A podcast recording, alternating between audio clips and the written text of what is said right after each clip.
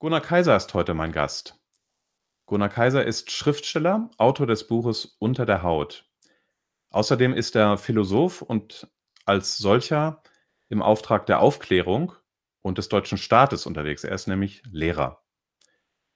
Äh, Gunnar Kaiser ist auch YouTuber und damit am Puls der Zeit. Er ist sozusagen der Rezo des Liberalismus und damit eine Lichtgestalt und ein Hoffnungsträger der sogenannten neuen sozialen Medien, ähm, insbesondere auf YouTube und Podcast unterwegs. Man könnte auch sagen, er ist der Kopf des deutschen Intellectual Dark Webs und als solcher ähm, einer, der jedes heiße Eisen anfasst, ähm, alles Unsagbare sagt und jedes Tabu bricht und sich nicht zu schade ist, dies zu tun. Ähm, Gunnar Kaiser legt sich mit Rechten und mit Linken an und auch mit etablierten Intellektuellen. Als Beispiele zu nennen wären da ähm, Martin Sellner, Moritz Neumeier und Günter David Brecht. Ähm, na, ähm, Gunnar startet dieser Tage eine Tournee und ähm, ich bin gespannt, was er dazu zu sagen hat. Hallo Gunnar. Hallo Morten, ich freue mich, bei dir sein zu dürfen. Es war eine sehr schöne Einführung, vor allem das mit der Lichtgestalt hat mir sehr gut gefallen. Prima, gut. Ja, also Gunnar, dein ähm, Programm auf deiner Tournee heißt Gemeinschaft und das klingt sehr interessant ähm, und ich bin gespannt, was du dazu zu sagen hast. Ähm, du sagst, es ist eine philosophische Stand-up-Comedy-Show und es geht um Gemeinschaft, Individualismus und Kollektivismus. Ja. Was genau kann ich mir darunter vorstellen und wie kam es überhaupt zu dieser Tournee? Ja, zum einen ist es ja vielleicht die Grundfrage unserer Tage, vielleicht nicht nur unserer Tage, eben wie wir den Individualismus, den wir seit einigen Jahrhunderten, vielleicht Jahrtausenden, zwei Jahrtausenden im Westen, im Abendland kennen, mit den Formen von Gemeinschaftlichkeit und ja, Kollektiven zusammenbringen können, die ja auch einiges für sich haben. Und da gibt es eigentlich immer zwei gegenläufige Bewegungen mehr Selbstbestimmung, mehr Autonomie, mehr Individuum, mehr Persönlichkeit, ich-Werdung, ja, und äh, Ich-Identität, das heißt eine Art Abkapseln gegenüber dem Gruppenzwang, dem Ruf der Horde, wie Karl Raimund Popper das nennt. Ja, aber auf der anderen Seite muss man schon sagen, gehen nicht unsere Gemeinschaften auch kaputt, eben dadurch, ja, wie einige sagen, durch den gemeinen Liberalismus, der die Menschen freisetzt und äh, ihrer Bindungen äh, eigentlich äh, entledigt, nämlich Bindungen an Heimat, Tradition, Religion und äh, dadurch auch zu atomisierten, schwachen äh, Individuen, ja, wie, wie es eben heißt, und Unteilbare, die, die auch nicht mehr vergleichbar sind, die auch nichts mehr zusammenhält, macht und dann im Grunde genommen eigentlich nur noch herrichtet äh, zu Kunden für irgendwelche Konzerne, die dann eben im Konsumismus noch den einzigen Ausweg aus ihrer äh, ja, Sinnlosigkeit finden. Und zwischen diesen beiden Polen muss man immer, ähm, immer wieder auch vermitteln. Genau, und wie wie wie kam es zu der Tournee überhaupt, also zu der Idee dieser Tour?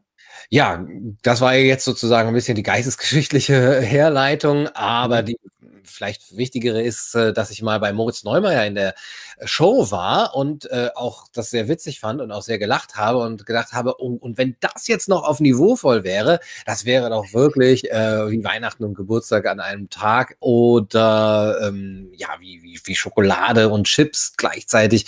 Und äh, nicht nur Niveau vielleicht auch, manchmal hat Moritz Neumeier schon auch Niveau. Äh, es ist ja auch nicht sein Anspruch, ähm, da jetzt besonders niveauvoll zu sein. Aber es ist natürlich, wenn es politisch wird bei Moritz, immer schon sehr extrem links. Mhm. Da habe ich mich doch gefragt, ob man nicht auch ein bisschen was mehr in die Mitte oder sagen wir mal liberaleres dagegen setzen könnte. Man hat ja schon den Eindruck, dass das, was in unserer Comedy-Szene, soweit ich sie so verfolge, früher Volker Pispers, die mhm. Anstalt oder eben Moritz Neumeier, doch alles stark einer etwas linkeren Mainstream-Agenda folgt und ja, vielleicht kann man da ein bisschen was äh, entgegensetzen. Mhm, okay. Jetzt hast du auch reingeschrieben in deinen Text ähm, Welttournee. Ähm, tatsächlich bist du aber ausschließlich in Deutschland und Österreich unterwegs, wenn ich die Tour, Tourdaten gesehen habe. Unter anderem bist du ähm, ja auch in Bayern sehr viel unterwegs. Äh, ein Termin führt dich nach Weilheim, wo ich dein Gastgeber sein darf für einen deiner Auftritte. Bayern, warum glaubst du, so viele äh, Leute in Bayern interessiert das Thema? Wie, wie, wo ist die Affinität? Wo kommt die her?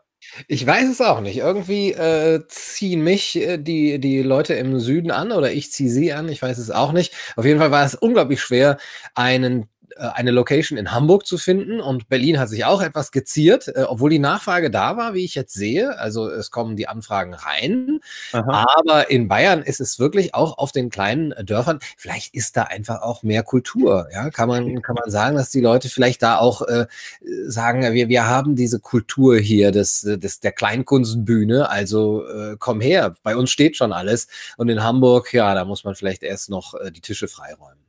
Ne, vielleicht ist das ja auch so, dass ähm, da so ein gewisser Nachholbedarf ist oder überhaupt, ähm, da, dass man diesen Gegensatz hat, Land, äh, Stadt und so weiter, mhm. dass die Stadt übersättigt ist und dass da einfach auf dem Land äh, vielleicht ähm, über, eine anderen, über einen anderen Zugang, und da komme ich später vielleicht auch noch drauf, ähm, auf solche Dinge natürlich steht. Mhm. Ja, Okay, ähm, du hast es schon angesprochen, es geht sehr viel um diese Gegensatzpaare, ähm, Gemeinschaft Gemeinwohl auf der einen Seite, ähm, Individualismus ähm, auf der anderen Seite. Und hm, heutzutage verbindet man ja, wenn, wenn ich jetzt mal anfange mit dem Thema Individualismus, ähm, ja ganz gerne das mit diesem Oberbegriff Neoliberalismus, dass man da sozusagen ein großes Problem sieht, das in den letzten 20, 30 Jahren einen Trend eingesetzt hat, der in unserer marktwirtschaftlichen, in unserer kapitalistischen Welt ähm, Einzug gehalten hat. Also diese Fokussierung, sehr starke Fokussierung auf, die, auf die Einzelperson, auf das Individuum, das sozusagen sich durchsetzen muss gegen alle ähm, anderen Wettbewerber im Konkurrenzkampf, ähm, bestehen muss und sich durchsetzen muss. Und nur der, der das eben auch besonders gut kann, der, der kämpfen kann, der ähm, auch keine Verluste kennt, sozusagen, oder Verlustängste kennt, ähm, der ist sozusagen der Starke, der, der überleben kann in diesem ganzen System. Das wird als kalt und unsozial ähm, gebrandmarkt. Ähm, ist das wirklich so in, in, in dieser Welt? Kann man das so sagen? Oder ähm, hat diese wirtschaftliche Entwicklung, die da in den letzten 20, 30 Jahren eigentlich Einzug gehalten hat, ähm, wirklich so einen großen Einfluss auf unser Leben? Ja, auf der einen Seite ist schon das zu spüren, dass da eben ein, ein Umschwung da ist. Ähm, aber das kann man ja immer sagen. Also, dass, dass es eine Krisenzeit gibt, das hat man, glaube ich, noch nie nicht gesagt. Und äh, dass man gerade in einer Umbruchphase ist, das passt immer.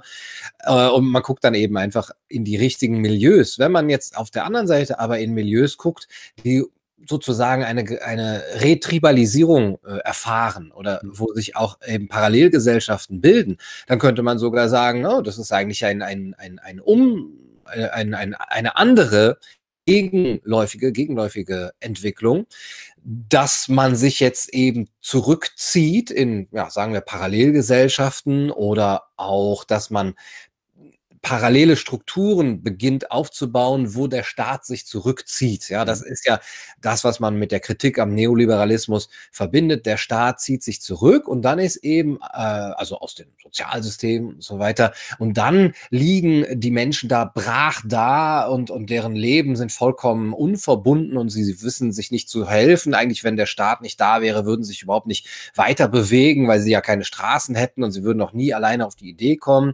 Aber auf der anderen Seite denke ich, kann man schon sehen, da wo der Staat sich zurückzieht, ergeben sich eben auch sagen wir mal jetzt positiv gesprochen, Freiräume für die Menschen, solche Gemeinschaften zu bilden und zu etablieren. Und ich glaube, dass die westlichen Gesellschaften da noch nicht so besonders fit sind, vielleicht eben auch, weil sie doch relativ paternalistisch bisher immer ähm, ja, be bemuttert, kann man das sagen, paternalistisch mhm. bemuttert worden.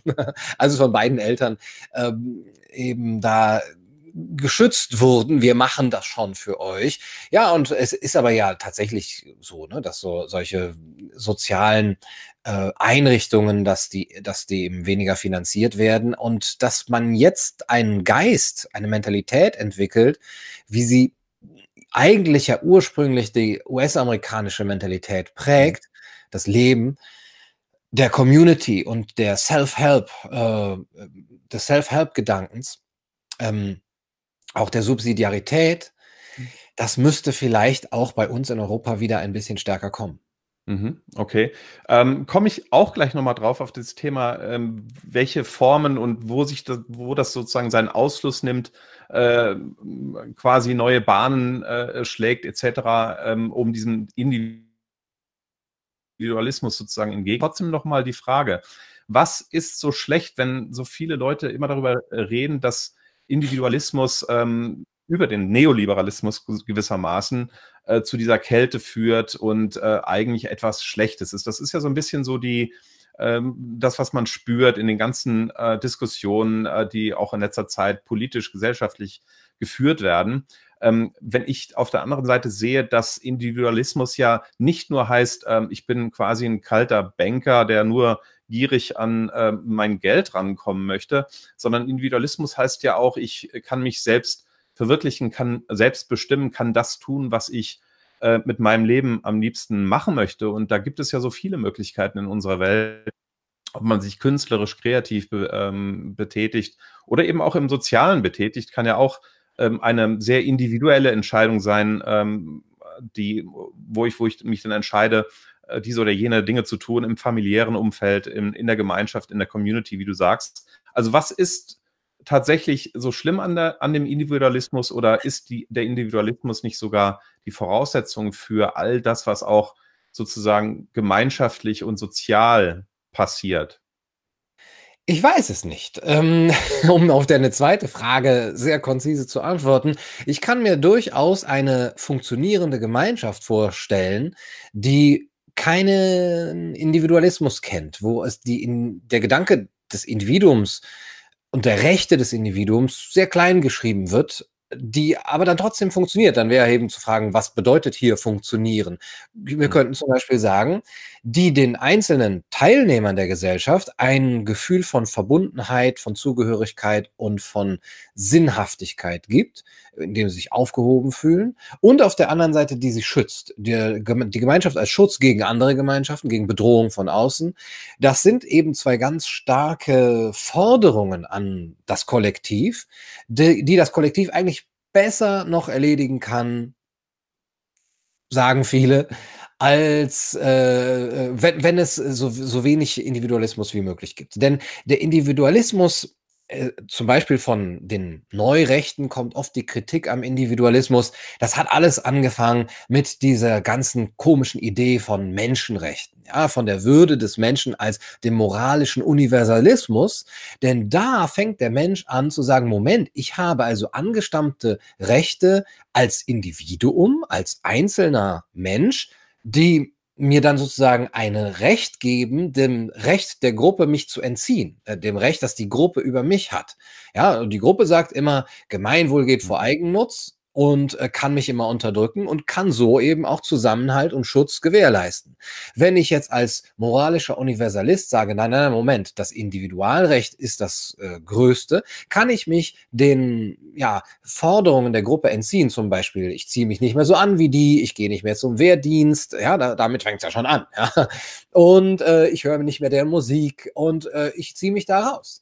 Wenn das alle machen, so ist dann eben der Gedanke, wer schützt denn dann eben noch die Einzelnen? So wie äh, dieses berühmte ja, Bonmot kann man fast nicht mehr sagen, von Ernst Jünger, äh, der Liberalismus schließt den Mördern die Tür auf, ne, indem äh, er eben sich seine eigenen Grundlagen nicht mehr schützen kann. Also äh, da ist schon auch ein Punkt, den, den würde ich auch da erstmal ernst nehmen und erst dann auch überlegen, okay, wie können wir aber aus ähm, dem wohlverstandenen Individualismus, ja, man muss den Individualismus nur mal richtig umsetzen, wie können wir dann daraus aber trotzdem wieder der Gefahr der Atomisierung der Gesellschaft und der Einsamkeit auch entgehen, dass die Menschen sich nicht mehr verbunden fühlen können. Und letzter Gedanke, der, sagen wir mal, der Kollektivist in allen politischen Schattierungen, rechts, links und so weiter. Der Kollektivist sagt eigentlich oft, von alleine schaffen die Menschen das nicht. Sie müssen schon zu ihrem Glück gezwungen werden.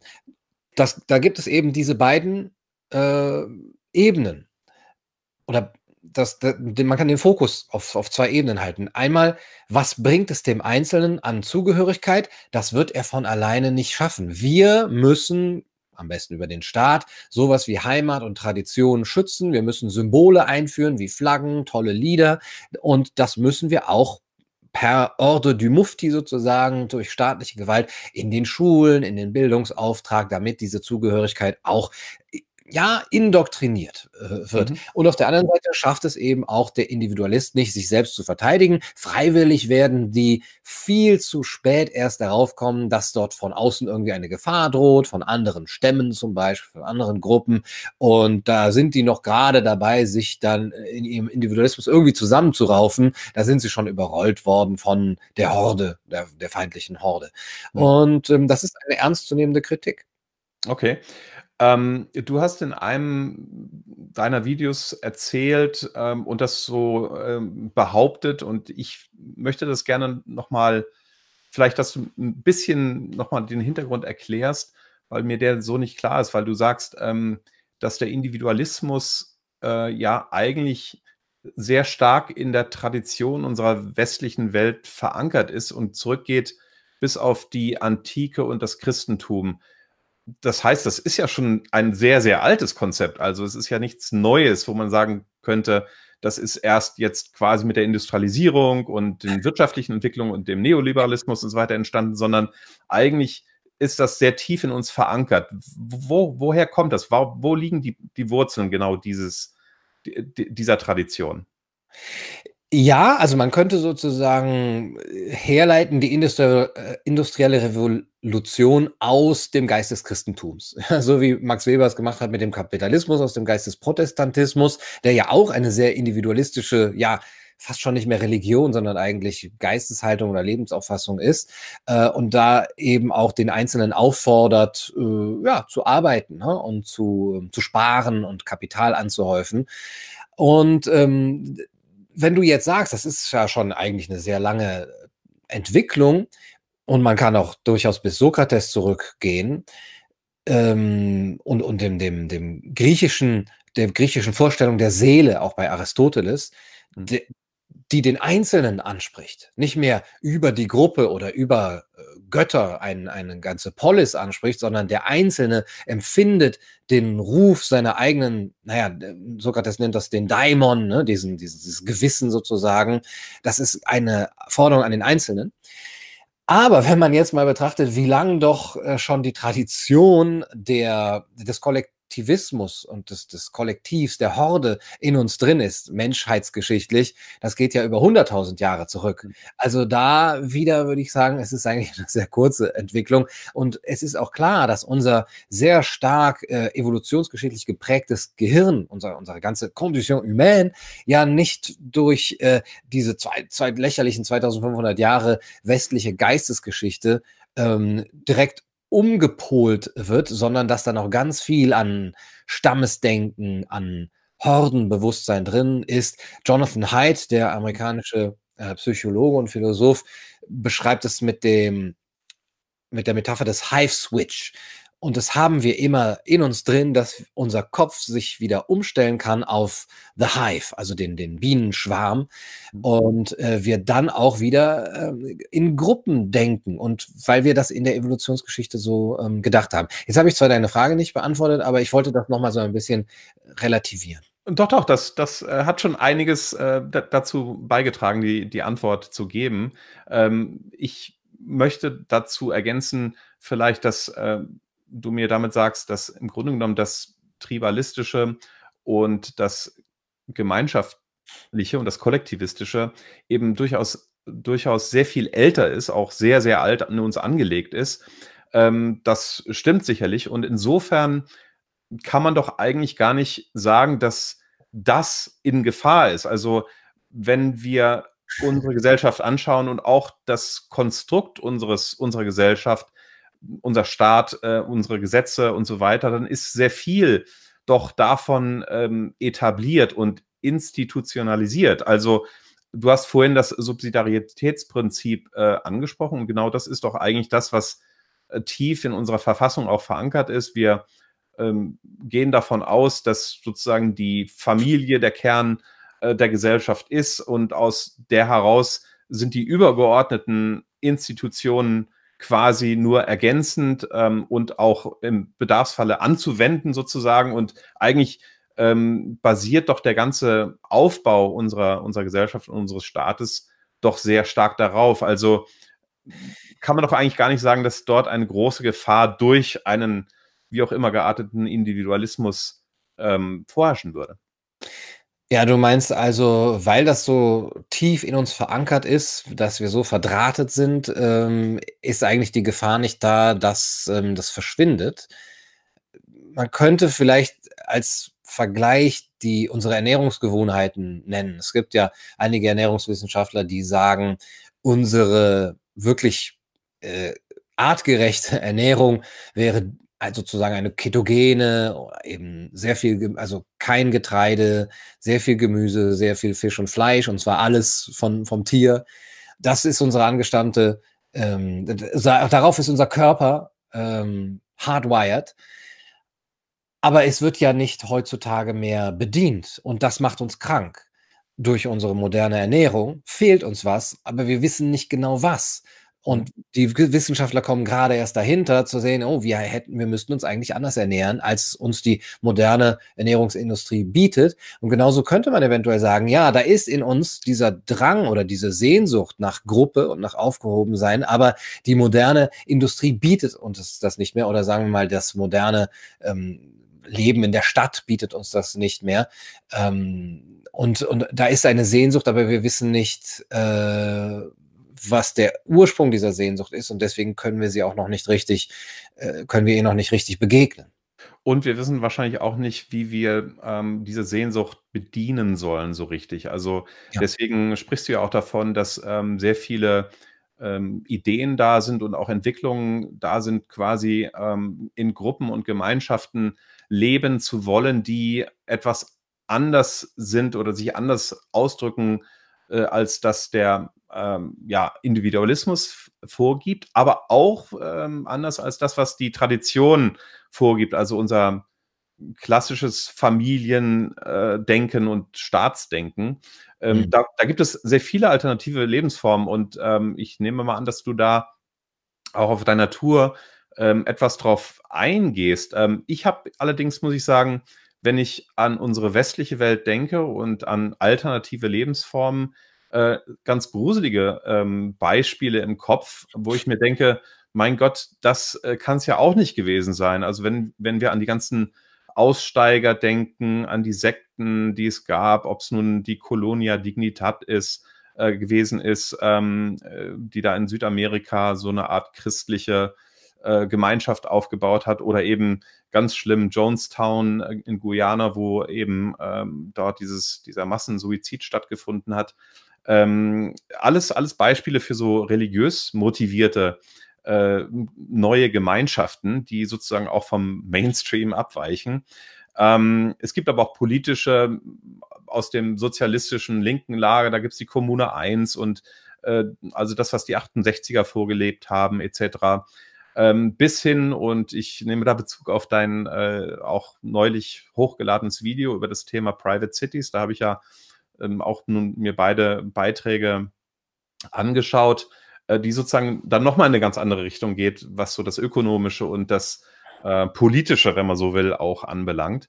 Ähm, siehst du auch diese, dieses Thema, dass sozusagen diese ähm, alternativen Formen immer wieder auftauchen, dass sie, dass es Versuch, Versuchsballons sind, die auch wieder verschwinden und komischerweise immer wieder zu dem zurückkehren, was dann eigentlich, wie gesagt, die Tradition ist, dass das Herkömmliche, ähm, die Familie und so weiter und so weiter. Oder siehst du, ähm, dass es äh, Trends gibt, die vielversprechend in eine Richtung gehen, die wirklich ganz neu sind, was, was Gemeinschaft und, und Gruppe anbelangt?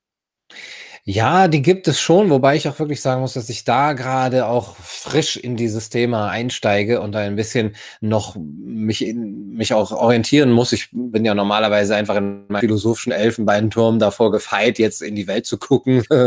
Äh, aber jetzt lerne ich die gerade so kennen und es gibt ja auch diese Ökodörfer und es gibt äh, eben auch religiöse Gemeinschaften oder auch ja, spirituelle Gemeinschaften, die tatsächlich funktionieren. Die du genannt hast, sind uns natürlich bekannt. Also immer wenn es nicht funktioniert, sind sie natürlich in den Medien und halten dann eben als schlechte Beispiele her.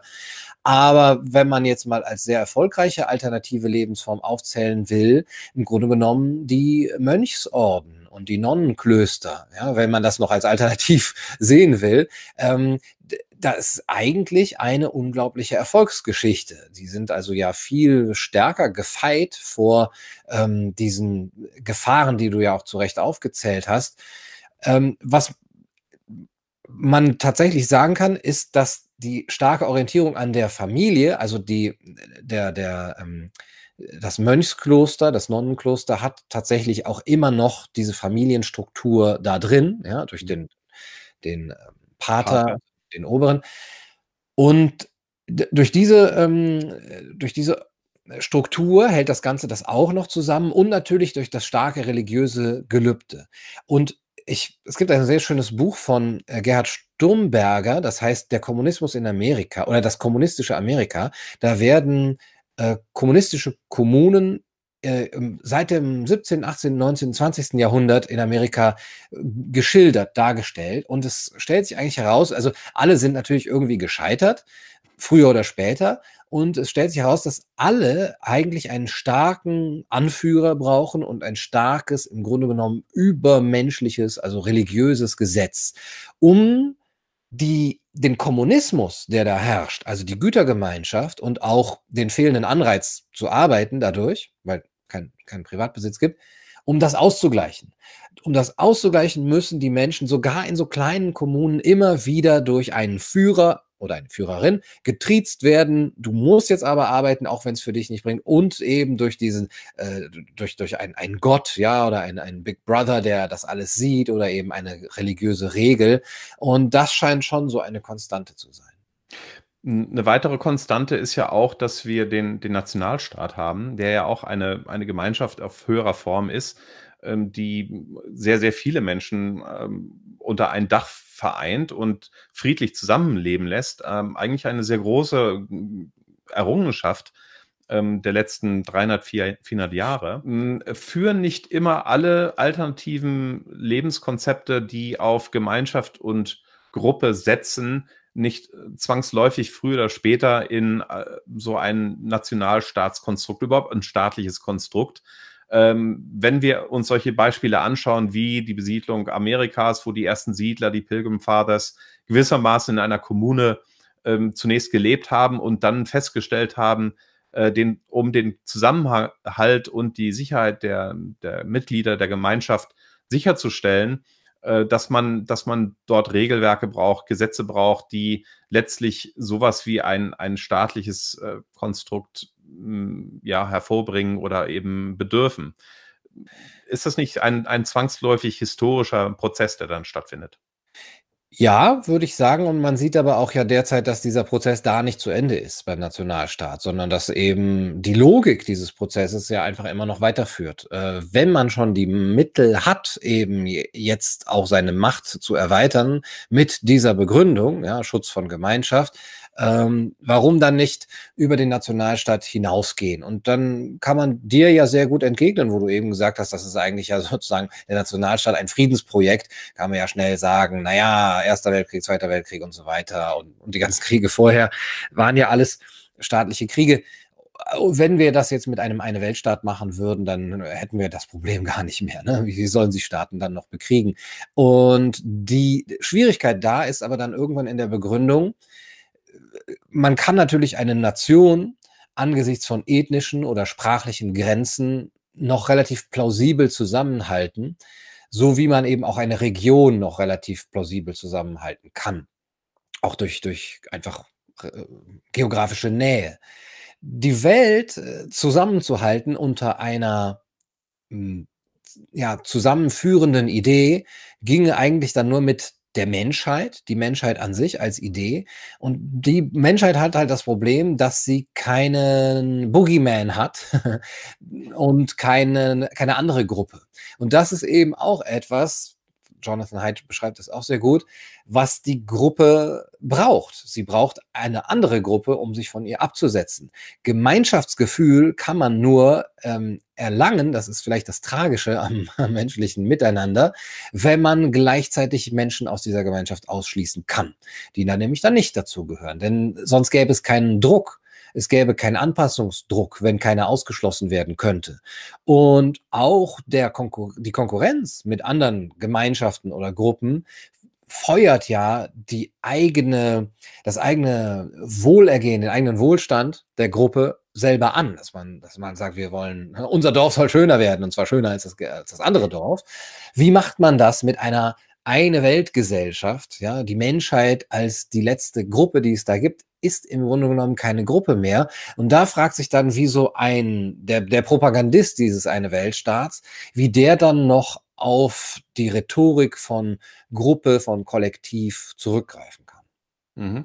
Okay, das heißt ähm, aber auch, wenn wir Jonathan Haidt Glauben schenken, dann findet dieser Tribalismus und dieses Gruppendenken ja nicht nur zwischen Staaten statt, sondern auch innerhalb einer Gesellschaft, eines Staates über hm, bestimmte Identitäten, beispielsweise Gruppierungen. Und wir finden diesen Ausfluss ja auch gegenwärtig in der Identitätspolitik äh, sehr stark wieder, ja. ähm, wo sich viele Menschen sozusagen ja äh, aufgrund vielleicht einer, einer, einer ja, vermissten äh, Gruppenzugehörigkeit versuchen, über Identitäten zu definieren ja. und sich auch in diesen Identitäten auszudrücken, zurückzuziehen und praktisch da ihren Tribalismus äh, auszukämpfen. Und insofern ähm, beschreibt er ja auch, dass die ganzen Tendenzen, ob das nun, ähm, ich sage jetzt mal, äh, ja, Feminismus ist oder ähm,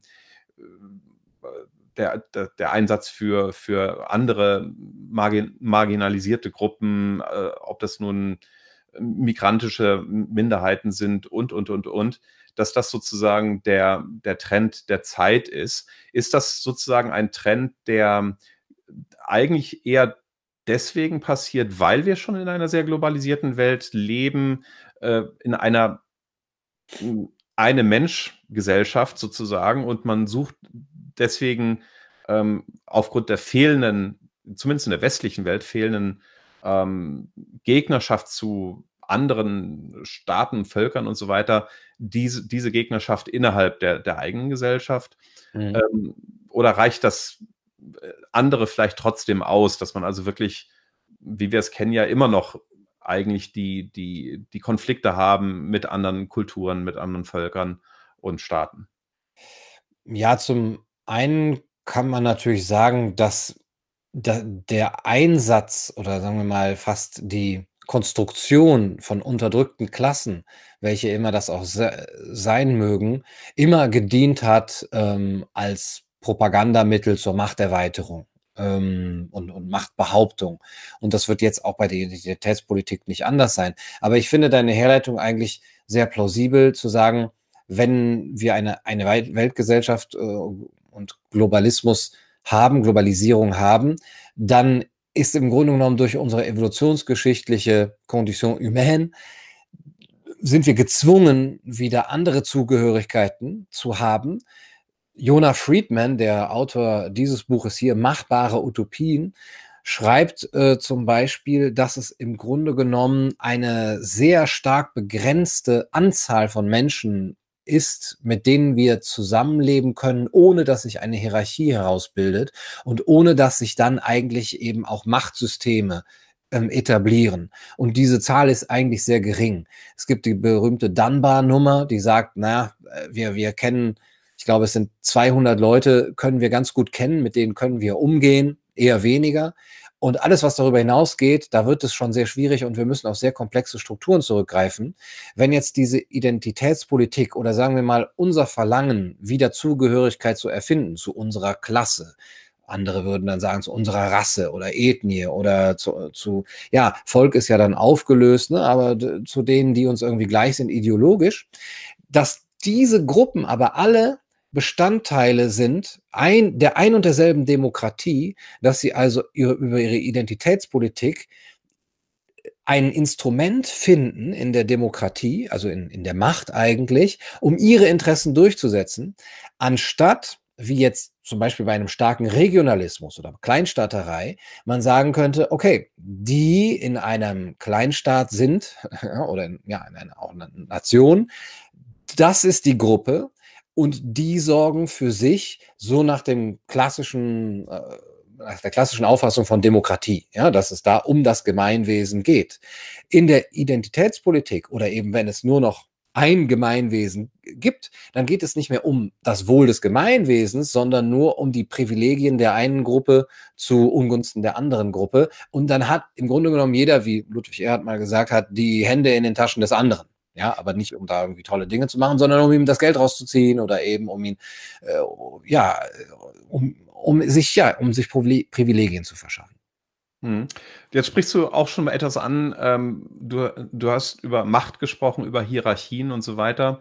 Und ähm, das ist ja, sagen wir mal, im Sinne von äh, Michel Foucault auch ein sehr äh, beliebtes äh, Narrativ, ähm, dass ähm, unsere Strukturen und unsere Institutionen sehr stark durch Machtkämpfe geprägt sind. Es geht eigentlich immer darum, dass sozusagen ähm, in den Hierarchien Kämpfe stattfinden und ähm, sozusagen der Stärkere äh, sich durchsetzt und seine Macht ausspielen möchte und ja, dadurch wieder Konkurrenz anzieht, die versucht, die, äh, diesen Machthabern die Macht streitig zu machen.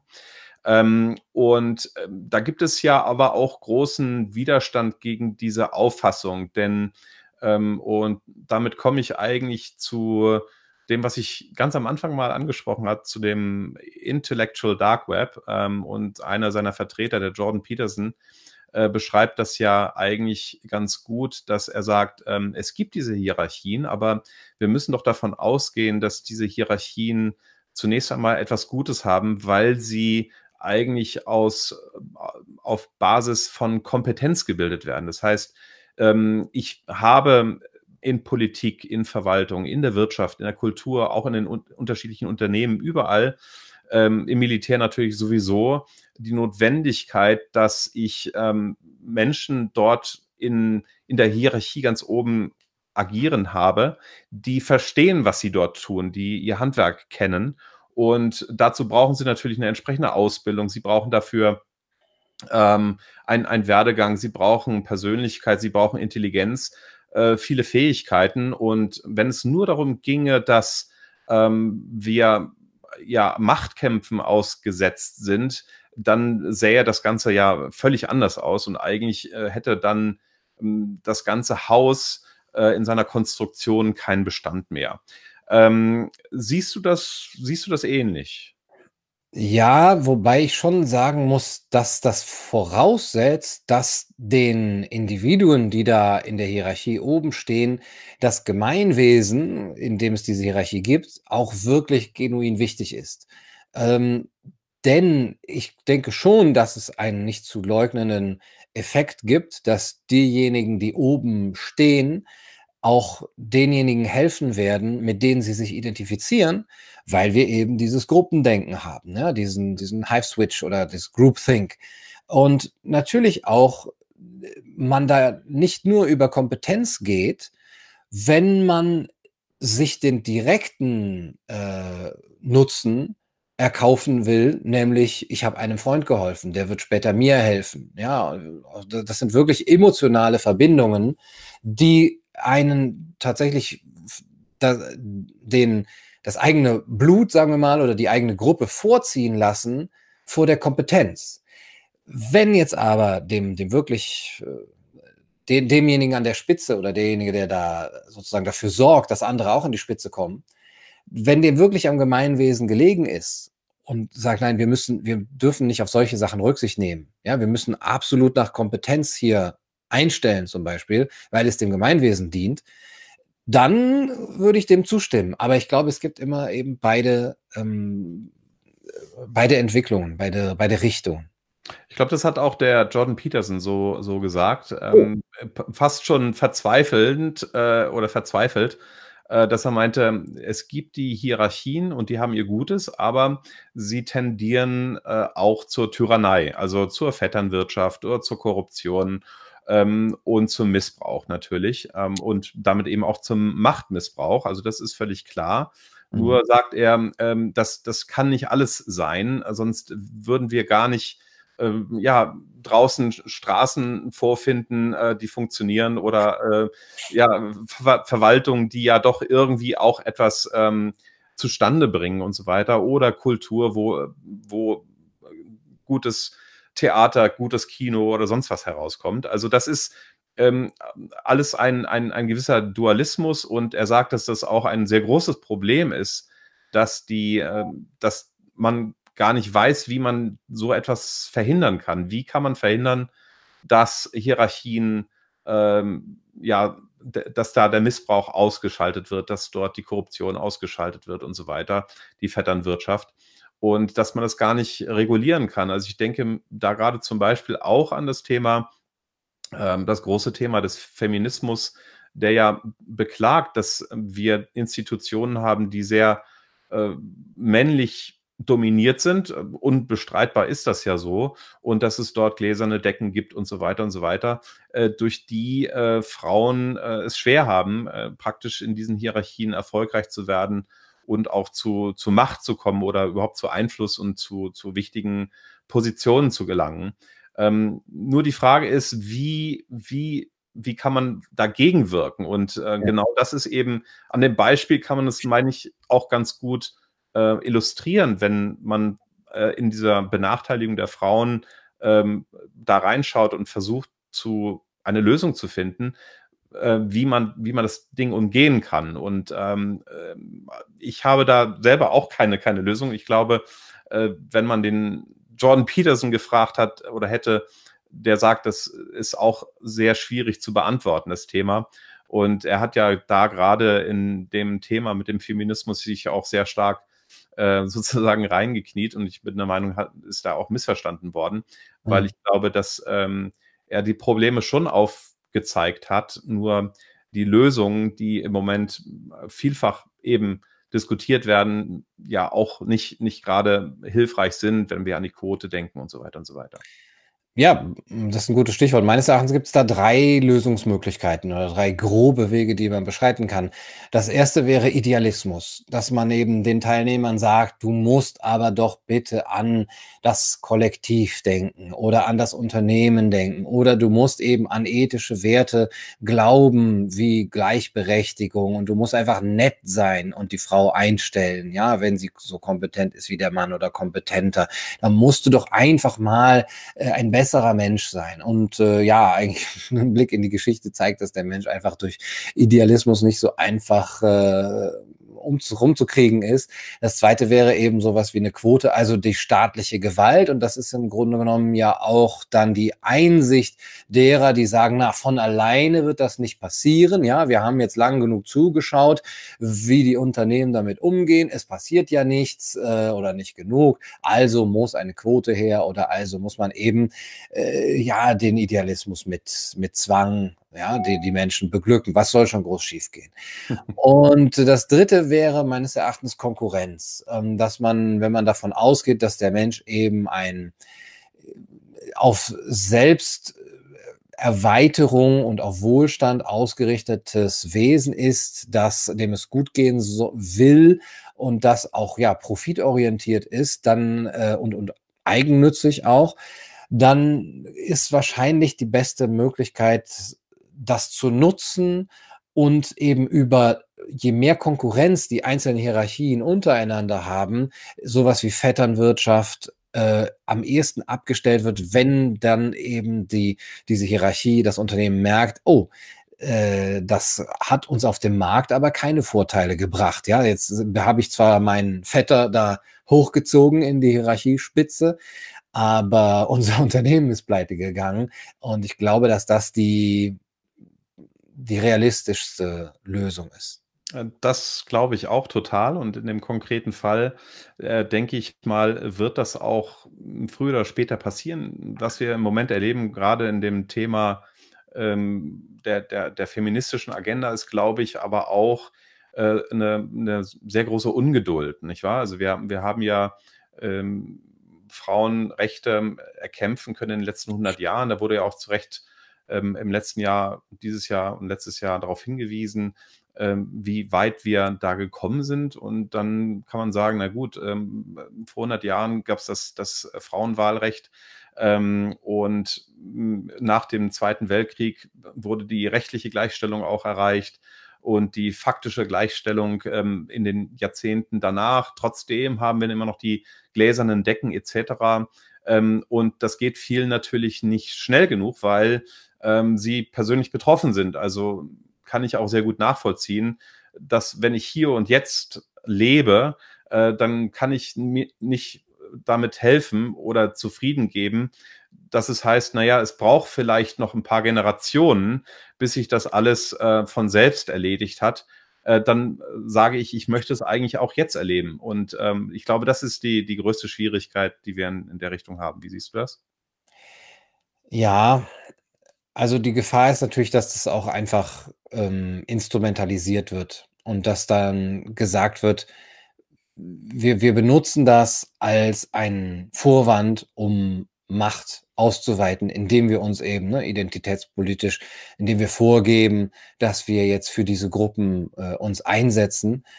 Und dieser Einsatz ist immer nur auf Grundlage von einzelnen Beobachtungen, punktuellen Beobachtungen, die man dann herausnehmen kann, zu Recht auch herausnehmen kann, dass da hier eine gewisse Ungleichheit herrscht, die man aber auch nur punktuell an einem Zeitpunkt oft festmacht und nicht im Prozess sieht, in der Entwicklung, ist es denn besser geworden, wodurch ist es besser geworden. Und man sieht, aha, hier ist etwas ungleich, also muss es ungerecht sein, also setzen wir uns dafür ein, also wählt uns. Ja, jetzt mal so ganz kurz gesprochen. Äh, dass es anderswo andere Ungleichheiten gibt auf einer ganz anderen, äh, die, die, die neben 180 Grad äh, umgedreht sind, interessiert dann nicht, wenn die Lobby nicht so groß ist und dass man durch die staatlichen Mittel eben genau die Prozesse abwirkt, die dazu geführt hat, dass es eigentlich besser ist. Das sehen wir in, in vielen ähm, Bereichen, dem Krieg gegen die War on Poverty, ja, oder War on Drugs in den USA, wo man sehen konnte, dass ta tatsächlich da auch, ähm, was die Lage der Schwarzen zum Beispiel angeht, ist in einer gewissen Zeit immer besser wurde, dass die ähm, Entwicklung immer besser wurde, bis der Staat gesagt hat, so und jetzt müssen wir es aber erzwingen und auf einmal äh, dann die Tendenz sich umgekehrt hat. Und mhm. Das sieht man natürlich nicht. Alles klar, ja genau. Eine andere Möglichkeit, also wenn man sagt, äh, bestimmte gesellschaftliche Prozesse laufen sehr lang, langsam und man ist ungeduldig und so weiter. Und ähm, es gibt verschiedene politische Kräfte, die du jetzt auch erwähnt hast, die versuchen sozusagen da mit Hauruck und Revolution und äh, Reformeifer die Dinge möglichst heute zu verändern. Ähm, eine andere Möglichkeit, wie sich Dinge verändern, und das ist, glaube ich, das, was wir im Moment ähm, sehr viel stärker erleben, ähm, das kann man unter diesem Oberbegriff Disruption ganz gut ähm, wahrnehmen. Ähm, wir kennen das aber aus der Industrie und aus den industriellen Entwicklungen, aus den wirtschaftlichen Entwicklungen, ähm, insbesondere getrieben durch das Internet und die ähm, Geschichten, die dort äh, stattfinden. Ähm, wir erleben das natürlich sehr stark und im Moment, klar, auf der einen Seite gibt es die Disruption, äh, was, was den Einzelhandel anbelangt, die Disruption bei äh, den Fahrdienstleistern und der Beförderung und dass wir jetzt alle Uber fahren und nicht mehr Taxi. Ähm, und dass das sozusagen ganze Institutionen umschmeißt, führt ähm, einerseits dazu, dass tatsächlich Veränderungen revolutionär eigentlich stattfinden, ähm, andererseits aber auch, dass sozusagen ein, ein Vertrauensverlust da ist, weil wenn, wenn ich sozusagen klassische, traditionelle, gewohnte Institutionen und, und Strukturen ähm, verliere, dann weiß ich gar nicht mehr, wo soll ich mich orientieren. Und ich meine, ähm, ein Bereich, wo wir das sehr gut im Moment sehen und dokumentieren können, gewissermaßen, das sind die, sind die sozialen Medien. Also wir haben dort diese Umbrüche mit dem Aufkommen sozialer Netzwerke, die es vorher ja gar nicht gab. Ähm, ob das nun Facebook oder Google ähm, war mit, mit YouTube oder, oder, oder andere, Twitter. Ähm, dass sozusagen einerseits dort was ganz Neues entsteht, aber auch die, ähm, die sozialen Bindungen und auch die, die soziale Kommunikation äh, ganz anders stattfindet als früher.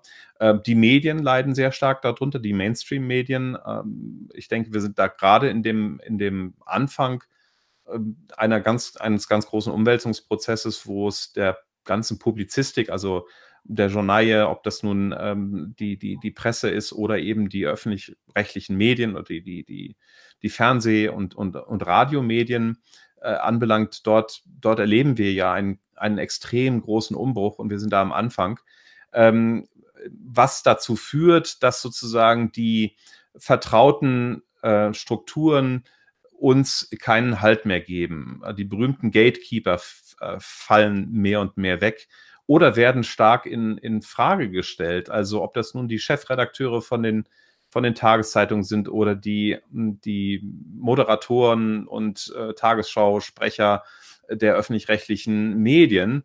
Ähm, man weiß eigentlich gar nicht mehr, kann ich denen überhaupt noch trauen, was die dort erzählen, weil es eben so viel andere alternative Informationen gibt über neue soziale Medien etc. Und ähm, ich würde gerne mal wissen, weil du ja sozusagen eigentlich ich habe es auch am Anfang gesagt, ein Streiter, ein Protagonist, Protagonist bist äh, dieser neuen Kommunikation, der neuen Medien, ähm, also Teil dieser Disruption, ähm, auch sehr aktiver, sehr, sehr fortschrittlicher Teil dieser Disruption. Äh, wie du das siehst, wo äh, können, kann das oder wie kann das dazu führen, dass wir dass wir Vertrauen äh, hin, hinbekommen in diese neuen Institutionen, in diese neuen Strukturen. Ähm, sind wir da mittendrin? Äh, wo geht es in die richtige Richtung? Wo geht es in die falsche Richtung? Ich schätze, dass der Mensch doch ein sehr stark autoritätsorientiertes Wesen ist und ähm, bisher sogar bei den bei der jungen Generation ja noch nicht ankommt, dass äh, sozusagen alle Kanäle irgendwie gleichwertig wären. Also auch die junge Generation weiß ja, aha, es gibt da die glaubwürdigen Quellen und irgendwie die unglaubwürdigen Quellen. Also natürlich nicht so stark wie diese älteren Generationen, die eben dann nur die öffentlich-rechtlichen äh, Kanäle sehen. Aber auf der einen Seite äh, benutzt die Jugend ja diese Kanäle viel, viel stärker und äh, das hat auch das Fernsehen abgenutzt, äh, abgelöst. Aber die ähm, Angebote der öffentlich-rechtlichen gehen ja in diese Kanäle hinein. Also das hat ein bisschen gedauert, bis sie auf den Trick, auf den Trichter auch gekommen sind. Und jetzt gehen sie da rein und im Grunde genommen nehmen sie sich auch mit der ganzen äh, finanziellen Kraft, die sie da haben, diese Räume wieder zurück. Und die da die Schule immer noch ja auch ein starker Sozialisationsfaktor ist, auch teilweise was Medien angeht, oder zumindest was politische Informationen, Nachrichten und so angeht, wird da natürlich auch der Jugend noch vermittelt, traut den Angeboten von, sagen wir mal, Funk, von ARD und ZDF, auch auf YouTube, ja, äh, und seid vorsichtig, wenn ihr da irgendwelchen Verschwörungstheoretikern ähm, mit ihren Aluhüten hinter ihren Mikrofonen äh, aufsitzt. Ähm, ja, und deswegen bin ich mir gar nicht so sicher, ob gerade diese Disruption nicht schon wieder eingefangen wird. Man hat ja gesagt, äh, da ist so eine Flasche aufgegangen und der Geist ist draußen. Ja, aber passiert denn sehr viel, wa was man wirklich umsetzen könnte in, ich sage jetzt mal, politische Handlungsfähigkeit? Also ich möchte das bisher noch bezweifeln. Mhm, okay. Also du, du denkst, dass vielleicht ähm, es so ist, wenn ich jetzt dich mal nehme, du bist sozusagen auf YouTube unterwegs, du hast dein Backup natürlich äh, in, in, in den Schulen und machst natürlich auch Aufklärung und Bildung im klassischen Sinne. Ähm, aber du benutzt diesen Kanal YouTube und Podcast, um ähm, ja auf eine andere Weise etwas zu vermitteln, an eine sehr viel breitere Zuhörerschaft ähm, und, und, und Konsumentenschicht. Und jetzt, wie willst du dort das Vertrauen herstellen? Ist das das, dass man einfach sagt, naja, äh, der Gunnar Kaiser, der hat jetzt gerade 22.000 Abonnenten und das stark steigend. Und wenn er dann 200.000 Abonnenten hat und so und so viele Millionen Likes, äh, für dieses oder jenes äh, Video, dann scheint das ja sehr vertrauenswürdig zu sein. Wo ist da der Maßstab? Wo ist äh, der, das Bewertungskriterium und die Möglichkeit, das einzuordnen? Nicht nur für die jungen Leute, sondern für, für, für alle Menschen, die sozusagen sich mit, mit solchen Medien auseinandersetzen. Ja, ja, ich bin leider ein, ein bisschen defetistischer, was das angeht, äh, dass ich glaube, klar, man kann Vertrauen erreichen durch Authentizität und das haben ja aber auch eben schon die größeren äh, Medienhäuser entdeckt, indem sie da eben ja, diese gewisse Authentizität faken. Äh, und da ist auch schon die Jugend eher drauf gepolt, sagen wir mal, dass sie jemandem zuhören, der einfach in seinem Kinderzimmer sitzt und ähm, hinter sich ein paar Gitarren stehen hat, als einem äh, Nachrichtenmoderator, so wie wir das äh, kennen aus den 80er Jahren. Aber je größer ein Kanal wird, desto mehr wird er eingefangen von diesen Strukturen. Die kaufen den entweder auf, ähm, wie zum Beispiel bei Mr. Wissen to Go und allen einigermaßen groß gewordenen ähm, äh, ja, Formaten oder sie ersetzen ihn ja, durch, durch etwas anderes, sie setzen etwas anderes dagegen oder er wird irgendwie gelöscht. Ja, also das, wenn, das, wenn er sich nicht aufkaufen lässt und wenn er zu unbequem wird und äh, da gibt es doch zu viele Beispiele von Kanälen, die irgendwie gefährlich geworden sind dem Mainstream, äh, ja, die dann weg vom Fenster waren. Und im Moment ist da eben auch noch die, sagen wir mal, unsicht, die unsichtbaren Mittel von Einschränkung äh, der, der, der, der absoluten Pressefreiheit, die sind da immer noch zu groß. Und deswegen bin ich da etwas negativer eingestellt. Mhm. Also, ähm, negativer habe ich noch nicht ganz verstanden, aber ich möchte es noch mal anders anders, äh, versuchen zu umschreiben, hm, oder versuchen zu verstehen, was du gesagt hast. Also, Mhm. es gibt auf der einen Seite beispielsweise die die Resos, die, äh, zum einen praktisch ein ein Wirtschaftsprojekt sind. Da gibt es ja Agenturen dahinter, Ja.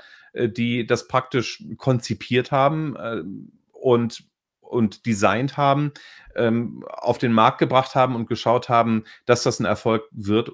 Und sicherlich ist das so bei vielen dieser Sachen, da wird gestreut und einige Sachen werden was, andere Sachen werden nichts. Jetzt haben sie quasi mit dem einen Zerstörungsvideo einen sehr großen Erfolg gehabt. Das haben sie sicherlich auch nicht so geplant, denke ich mal, ähm, und kam vielleicht zur rechten Zeit am, am rechten Ort ähm, mit, mit der rechten Sprache äh, raus und, und damit kam es auch wirklich groß raus.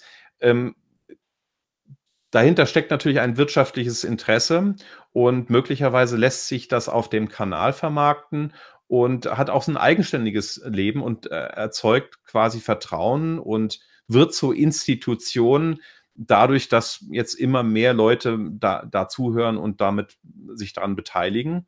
Die andere Form ist ja die, dass du sagst, es gibt die klassischen Medien und die saugen das sozusagen auf. Also ähm, ist dann das Ziel oder wäre dein Ziel äh, zu sagen, okay, ähm, ich bin gut und ich mache eine ganz tolle Show hier und ganz tolle Videos. Irgendwann werden sie auf mich aufmerksam und dann werde ich vielleicht den Richard David Brecht mal ablösen bei den ganzen Talkshows, wo er immer ist und ähm, den Sondersendungen, die er da im ZDF nachts hat. Ist das, sind das so die beiden Stränge? Ja. ja, im Grunde genommen ist es das, so lange unter dem Radar zu bleiben, bis man äh, mich dann da bei Markus Lanz eingeladen hat und dann mal so richtig äh, auszupacken. Äh, tatsächlich denke ich, dass die Strategie, sich einfach nur bewusst vom Mainstream zu verabschieden und von den klassischen Kanälen zu verabschieden, dass das eben den Nachteil hat, dass es ja dann eben auch niemanden erreicht, sondern nur die eh Bescheid wissen. Und auf der anderen Seite eben sich nur dem Mainstream anzubiedern, wie Richard David Brecht, das ähm, ja, dient ja nur einem selbst und der Selbstbestätigung. Also irgendwie muss da ein, ein Zwischenweg gefunden werden. Und es gibt ja auch Menschen, die das, die das hinkriegen einigermaßen. Also ja, warum nicht noch mehr? Man muss vielleicht äh, tatsächlich diese, dieses Vertrauen, von dem du sprichst, aufbauen. Was ich denke, was helfen könnte, das ist aber sehr utopisch gedacht, ist die Rück, Erfindung, die Neuerfindung oder die, die Wiedereinführung eines sehr, sehr alten Gedankens, der eigentlich in den letzten äh, Jahren vollkommen verschwunden ist, meines Erachtens, der des Lagerfeuers, der der Lagerfeuer Information, Infotainment. Ähm, durch die äh, den Verlust äh, von, von Gatekeepern und von Kanälen, wo Leute eben nur ein, äh, in, in eine Richtung eben bespaßt oder eben informiert wurden, gibt es eben auch nicht mehr das, den, diesen Effekt oder immer weniger den Effekt, dass sich Leute zusammenfinden zu einer bestimmten Zeit, dann der Tagesschau-Sprecherin zuhören oder Sabine Christiansen und dann vielleicht noch den Tatort gucken. Das ist, geht ja immer weiter weg. Auch da vereinzeln wir uns ja immer mehr, auch in unseren Mediengewohnheiten und jeder guckt irgendwas auf dem äh, auf, auf seinem Smartphone. Das einzig Verbindende ist noch, wenn man sich über WhatsApp dann den Link zu irgendeinem Video schickt, das man mal gesehen hat. Ja, aber da ist jetzt kein gemeinsames Seherlebnis mehr. Und das hat ja früher auch dazu geführt, dass Menschen über ein und dasselbe Thema in einer Gesellschaft über Wochen gesprochen haben. Das haben wir jetzt nur bei so Großereignissen. Ja, bei Terroranschlägen oder bei diesem Rezo-Video, schön, schöne Reihenfolge, äh, da hat man das noch, aber durch diese Fragmentierung geht es auch weg. Und deswegen gibt es auch immer weniger diese klaren Köpfe und Meinungsführer, die dieses Vertrauen auch, auch benutzen können. Und wenn man da irgendwas fände, dieses Gemeinschaftsgefühl beim, ja, beim Konsumieren sozusagen von Medien wieder zu nutzen, positiv zu nutzen, dann würde ich nach deiner irgendwie eine Möglichkeit sehen, auch dieses Vertrauen zu, äh, aufzubauen. Mhm, okay, da bist du ja recht optimistisch. Also da, bin ich eher äh, ja vorsichtig, möchte ich es mal sagen. Also ich denke auch, ähm, dass wir das erleben werden, dass wir von der Fragmentierung, von der du sprichst, noch viel mehr erleben werden. Und ähm, dass ja, das immer schwieriger wird, das, das im Prinzip äh, ja, ich sag mal, zusammenzubringen. Ähm, früher Ver Verschwörungstheorien, da gibt es dann halt, die gab es immer schon natürlich und haben immer ihr Nischendasein äh, gefristet und möglicherweise kommen die immer mehr äh, zutage und äh, leben ihr eigenes Leben. Und die Frage ist, wie man da sozusagen äh, mit umgeht.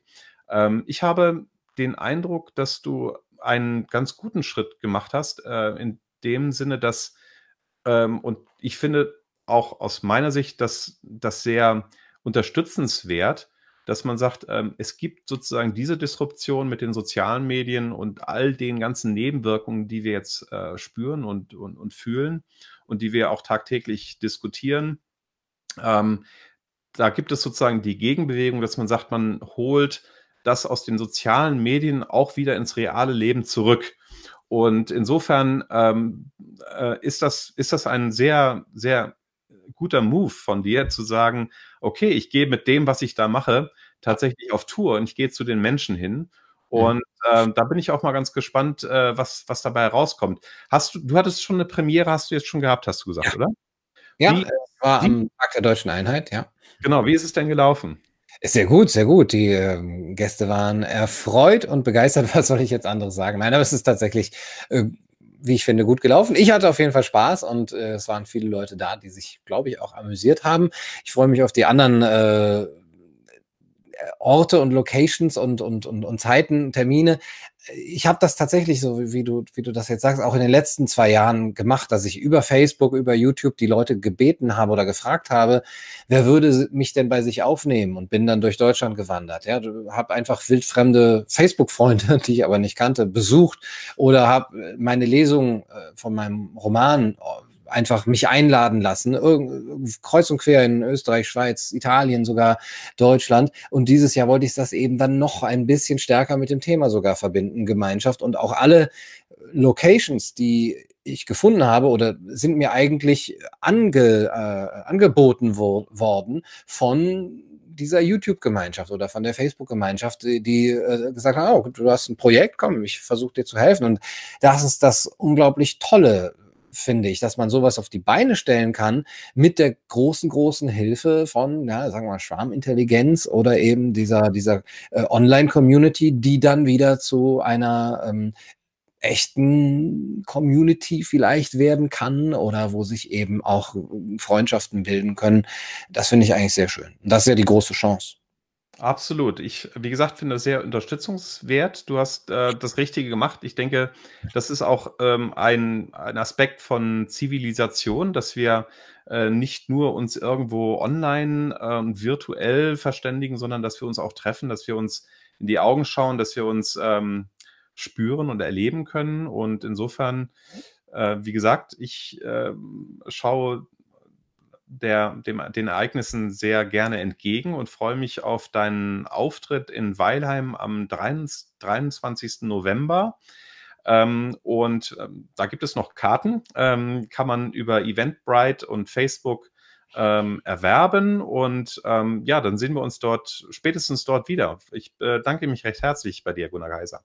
Ich freue mich auch sehr, dich dann auch im Real Life äh, zu sehen und auch euch alle äh, in Weilham in Oberbayern am 23.11. Ja, danke für das schöne Interview. Ja, vielen Dank auch. Mhm. Bis dann. Bis dann.